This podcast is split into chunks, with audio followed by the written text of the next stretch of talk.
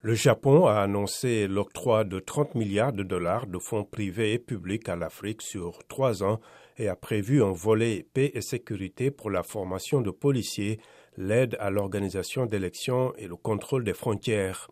Par ailleurs, Fumio Kishida a jugé indispensable de remédier à ce qu'il considère comme étant une injustice historique.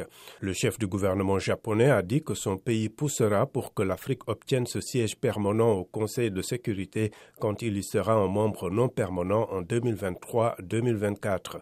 Le Japon entend créer un environnement où le peuple africain pourra vivre en paix et en sécurité afin de pouvoir se développer, a expliqué M. Kishida en visioconférence depuis Tokyo parce que positif au Covid-19.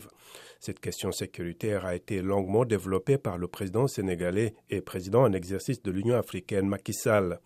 L'Afrique est le ventre mou du terrorisme international. Il faut une réponse globale, a-t-il lancé.